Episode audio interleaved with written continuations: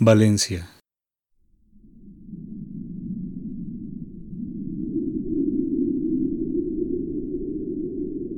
La imagen era sucia, de un tono amarillo. Apestaba pólvora y carne chamuscada. Se escuchaba el crepitar del fuego, un funesto eco traído por el viento desde lejos. La vista solo apreciaba los vestigios de lo que alguna vez fueron calles, casas y edificios. Ahora todo era ruinas semicubiertas por una extraña niebla, quizás producto de los bombardeos, de las batallas en tierra y de las fogatas para calentar el cuerpo y cocinar, si es que hay alimentos. El cielo era una extensión de la tierra y hasta donde alcanzaba la vista, que no era mucho, se apreciaban extrañas sombras, informes y de todas dimensiones que parecían moverse, como si aquella tierra estuviera habitada o deshabitada por la nada. Aún algunas banderas iraquíes se erguían devastadas entre los escombros y ondeaban enfrentando aquel viento de derrota. Ante el paso de aquel Humvee de reconocimiento en el que transitaban tres Marines bien armados. Aquí no hay ni una mierda, Grant, dijo el soldado apostado en la torre con las manos prestas en una ametralladora calibre 50. Sargento, cierre la boca y diríjase a mí como capitán, ordenó el oficial aludido. Gutiérrez tiene razón, aquí no hay nada. Solo quisieron alejarnos mientras los demás se divertían en la fiesta de Snyder. Ortiz dijo que habría muchas mujeres, agregó Morales. El peor castigo por la peor broma. Si hubiéramos estado bajo arresto, al menos hubiéramos comido pastel y una cerveza. Pero aquí no hay ni un solo dulce, respondió Grant. Vaya que hicieron un desierto de esa ciudad. Ni Faluya quedó así. De súbito el vehículo se detuvo y el sargento Gutiérrez abrió fuego. Solo tres disparos que se perdieron en el horizonte y cortaron el viento y sus sonidos. Delante de ellos, sobre la tierra yacía una bandera norteamericana envuelta en llamas. En la azotea de alguno de los inmuebles de ruido se escuchaban las voces burlonas de varios infantes. Solo unos bromistas, tan malos como nosotros. Vayámonos de aquí, dijo el sargento. El zombie arrancó de nuevo y arrolló la bandera y continuó su marcha. Los Marines debían supervisar cinco distritos y elaborar un informe al respecto, aunque por aquella estampa no había mucho que reportar. Así que luego de varias horas de recorrer aquellos barrios, el grupo decidió interrumpir su labor para comer. Tomaron sus raciones de combate y las ingirieron lento, aburridos, cansados. La tarde era un infierno el calor era insoportable. El aire quemaba, el oxígeno se sentía pesado. Sin embargo, a unos cuantos metros se encontraba un grupo de cuatro niñas jugando en medio de la calle. Quisiera ser niño para no estar aquí, dijo Grant, mientras veía a las pequeñas, que tendrían entre 8 a 10 años. Deben odiarnos, nosotros destruimos sus parques, escuelas y hogares, dijo Morales. Debiste hacer otra cosa, pero respondiste a tu instinto asesino, respondió Gutiérrez. Luego bajó del vehículo, dejó abierta la puerta y se tumbó bajo la sombra de las ruinas de una casa a fumar un cigarrillo. Morales también descendió del hombi con algunos chocolates y galletas de su ración y llamó a las niñas mientras agitaba en lo alto la mano con las golosinas. Las pequeñas dejaron de jugar y observaron un momento. Luego echaron a correr hacia el soldado. Vaya, un chocolate a cambio de una bomba sobre sus casas. Excelente trato, Morales, dijo Gutiérrez. Cállate, maldito, respondió Morales. Las niñas estiraron sus manos para recibir los dulces y el marín hizo lo suyo, mientras sus compañeros lo miraban, aburridos. Allí mismo abrieron los chocolates y galletas y se convidaron unas a otras. De pronto se escuchó un llanto infantil. Todos se volvieron y observaron a otra niña que se acercaba a la patrulla. Caminaba lento y su llanto era hiriente, de auténtico dolor. No puede ser. Otra mocosa que quiere dulces, dijo Gutiérrez. Pequeña, ya no tengo más. Lo lamento, dijo Morales. Morales, exclamó Grant. Y cuando el aludido atendió, el capitán le arrojó por la ventana una barra de chocolate que el cabo tomó. Gracias, capitán, dijo Morales. De pronto, un estruendo horrible. Algo explotó al lado del cabo e hizo saltar el vehículo. Una nube negra cubrió todo y el sordo ruido de aquel instante fue roto por el llanto estremecedor de las niñas. Luego, ráfagas de metralla por todas partes. Grant se tiró sobre los asientos del Humvee y llamó a voces a sus compañeros. Entonces el sargento Gutiérrez salió de aquella nube de muerte y saltó al interior del transporte. ¡Vámonos de aquí! ¡Rápido! Morales está muerto. Voló en pedazos. La niña era una suicida, dijo el sargento. El capitán Grant encendió el Humvee y escaparon de ahí a pesar del neumático delantero derecho que había explotado en el ataque. Durante la huida alcanzaron a una de las niñas a las que habían regalado dulces y la vieron correr y llorar desesperada mientras sujetaba lo que quedaba de su brazo derecho, que era apenas su hombro. Los disparos venían de todas partes y grandes columnas de humo, fuego y polvo ascendían delante del Humvee que soportaba las ráfagas de metralla por el blindaje del todoterreno. Grant encendió las luces altas del vehículo a fin de ver el camino ya que era muy difícil maniobrar con un neumático perdido. Para auxiliar al capitán, Gutiérrez, a pesar de la herida en su pierna derecha, tomó el control de la calibre 50 y disparó en todas direcciones, pues la visión era imposible. Poco a poco el estruendo de las armas fue sofocado.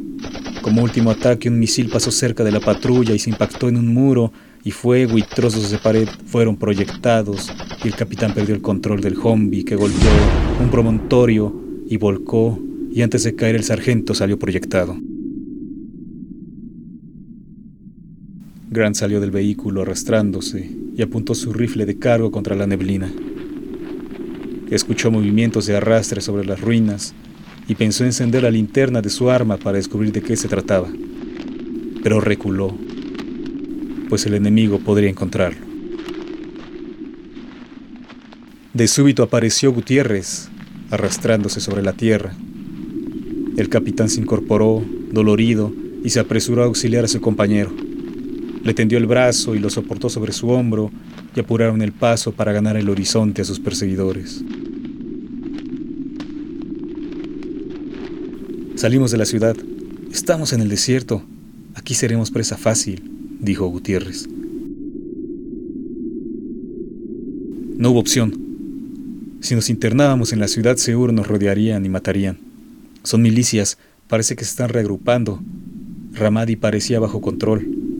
Ahora hay mucho que informar, si es que salimos con vida. Estamos incomunicados. La única forma de volver es pelear, y solo tengo un cargador abastecido, capitán, dijo el sargento. No podremos contra la ciudad. Debemos esperar a que nos rescaten. Intentarán comunicarse, luego rastrearán el Humvee y eventualmente vendrían por nosotros.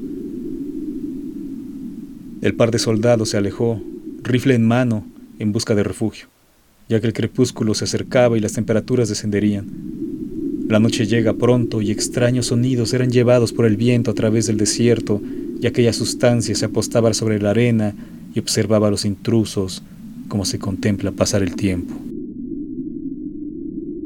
Grant observó una cueva y ambos Marines se tiraron al suelo, intentándose camuflar en la arena. Gutiérrez inspeccionó con sus binoculares hasta donde le alcanzó la vista, 10, 20, 30 minutos. No hubo movimiento ni dentro ni fuera. Era probable que el sitio estuviera deshabitado, así que se incorporaron y marcharon hacia allá. Con cada paso el sol declinaba. Las sombras se hacían una y el azul del cielo límpido progresaba en tonos azules hasta concentrarse en un fondo negro. Apenas podían observar la boca de la cueva por lo profundo negro de su interior. Una vez apostados frente al umbral, de cara a un abismo de materia oscura, encendieron las linternas de sus rifles, pero la nebulosidad era tal que la luz era devorada.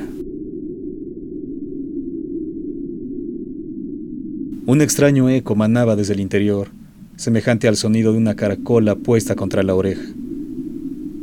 El suelo de aquel espacio era tierra negra, comprimida, como si una maquinaria hubiera aplanado la superficie. Apagaron sus lámparas y se tumbaron allí, a la entrada. Acordaron descansar mientras el otro vigilaba.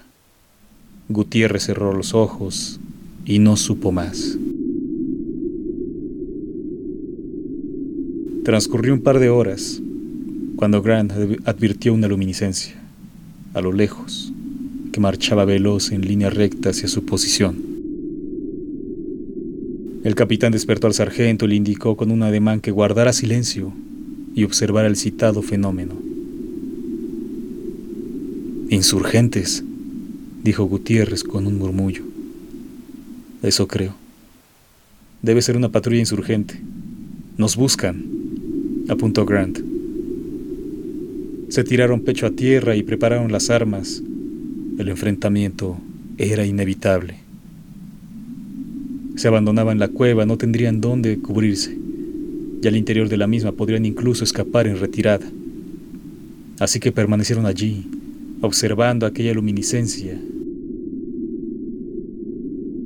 Luego, para asegurarse de quiénes eran, Gutiérrez observó con los binoculares quedó petrificado ante lo descubierto. Pasó el artefacto al capitán. Apenas dio un vistazo y ordenó la retirada. Debemos entrar a la cueva, dijo Grant. Viene hacia acá, capitán, respondió Gutiérrez. Debemos escondernos y guardar balas. No sabemos qué es eso, apuntó Grant. Se miraron. Luego sirvieron y marcharon así, cansados ambos, uno herido, al interior de la cueva. Encendieron las linternas y su luz era devorada por aquella sustancia oscura, semejante a un agujero negro. Las voces se ahogaban, como succionadas por turbinas silenciosas, se diría la audición de un sordo. Y mientras más avanzaban, un agudo sonido ocupaba sus oídos. La negrura desaparecía y en su lugar, de forma gradual, la imagen se teñía de un siniestro bermejo. De pronto Gutiérrez pateó un objeto en el arrastre de su pierna herida. Los Marines observaron en busca del objeto y hallaron una pistola 9 milímetros automática, propiedad del ejército norteamericano. Grant la tomó y examinó. Era el arma de un oficial. Su nombre estaba grabado en un costado del cañón. David Murray, capitán. De pronto una mano enjuta salió de alguna parte y se posó sobre el arma y la arrebató. Esto es mío, dijo una voz extraña, y la mano disparó contra Gutiérrez. La bala atravesó su hombro y lo destrozó y el marín fue a dar al suelo. De inmediato Grant abrió fuego y los destellos de las balas iluminaron de forma parcial aquel espacio y revelaron un rostro y un cuerpo aterrador, enfermo. Los proyectiles del capitán impactaron al agresor que cayó al suelo y quedó tendido. Entonces observó sus pies, que quedaron expuestos, descalzos, grandes y lacerados, las uñas descuidadas. Luego acudió a auxiliar a su compañero. Apenas dio la espalda, escuchó el accionar de un arma que preparaba la bala. Los Marines levantaron los brazos, rindiéndose, cuando dos sujetos más se apostaron detrás de ellos y los tomaron por los hombros. Cuando momentos antes los soldados miraron por los binoculares, pensaron que el cansancio y la noche les habían provocado visiones hipnagógicas. Pero ahora las manos, aquellas manos, se presentaban heridas hasta el hueso, la piel derretida con segregación de pus, descarnadas, y aún así vivas y ágiles. Tan fuertes eran que de un movimiento pusieron en pie a los soldados que permanecieron mudos ante la mirada putrefacta o ausente de globos oculares de los captores. Los Marines fueron desarmados y hechos prisioneros. Y con las manos sobre la cabeza los hicieron marchar al fondo de la caverna, que estaba iluminada por antorchas improvisadas. El camino era un descenso y el aire se tornaba pesado, asfixiante, y la oscura neblina progresaba en intensidad que parecía acariciar a los viandantes y el fuego. Gutiérrez se atrevió a hablar.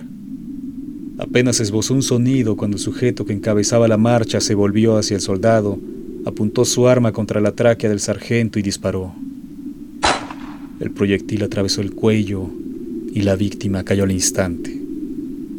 Grant se arrojó contra los agresores y derribó a uno de ellos.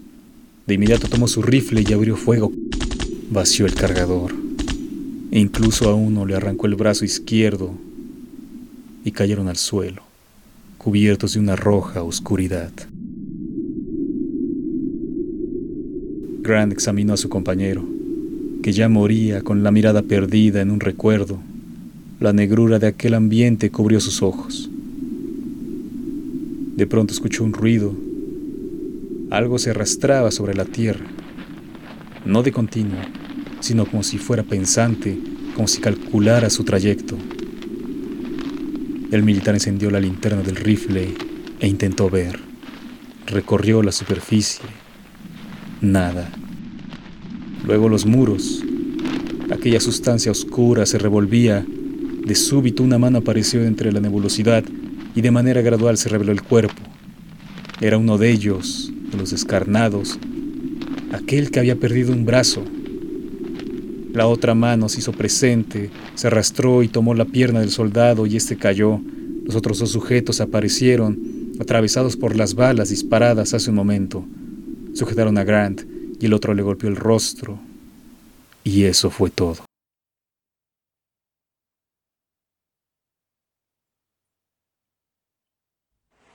Viento. Transitaba el viento salado, húmedo y frío. El cielo aún era oscuro, en escala de grises, iluminado por el sol que ya se acercaba, bostezando. El aroma de las olas y su canto despertó a Grant.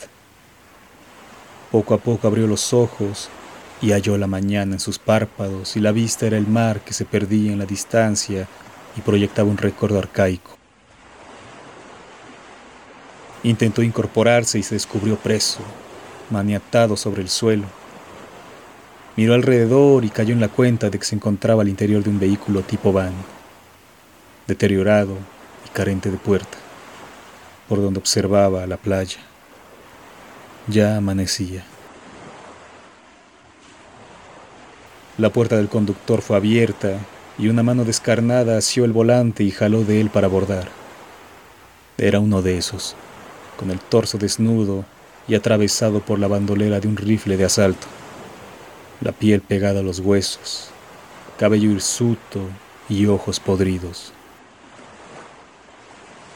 Apareció otro delante de Grant y cubrió la imagen de la playa. Subió un pie al vehículo y recargó su cuerpo sobre su rodilla doblada. Fumaba un puro, no había dientes en su boca y sus encías supuraban. Vestía un uniforme militar norteamericano y un rifle colgado de su hombro derecho. Vestía un uniforme militar norteamericano y un rifle colgaba de su hombro derecho. Su rostro parecía haber sido quemado, derretido, y las gafas que portaba evitaban ver la mirada repulsiva que se advertía por su imagen. Aquello miró al soldado, echó una fumada y el humo cayó al suelo y se extendió hasta desaparecer. ¿Quiénes son ustedes? increpó Grant. El monstruo rió y echó otra fumada. ¡Contesta! ordenó, fúrico, Grant. Esto no es una maldita película de Hollywood en la que el villano revela sus planes al héroe una vez rendido. Somos lo que ves, eso es todo. Ahora, al amanecer, vendrán a rescatarte tus amigos. Y todo va a explotar. La sangre de ustedes, miserables, alimentará al mar y sus criaturas. Maldito seas, Yankee, dijo el cadáver. Luego hizo una seña con el dedo pulgar al conductor. A la señal, el otro colocó al volante el cuerpo de Gutiérrez. Luego cargó otro cadáver sobre sus hombros, rodeó el vehículo y depositó los despojos en el lado del copiloto. Entonces encendió la radio del vehículo. Buen viaje, malparido. Cuando despiertes verás mi rostro, dijo el fumador. Grant no se atrevió a pronunciar palabra. En la radio se emitió una canción, una canción llamada Valencia.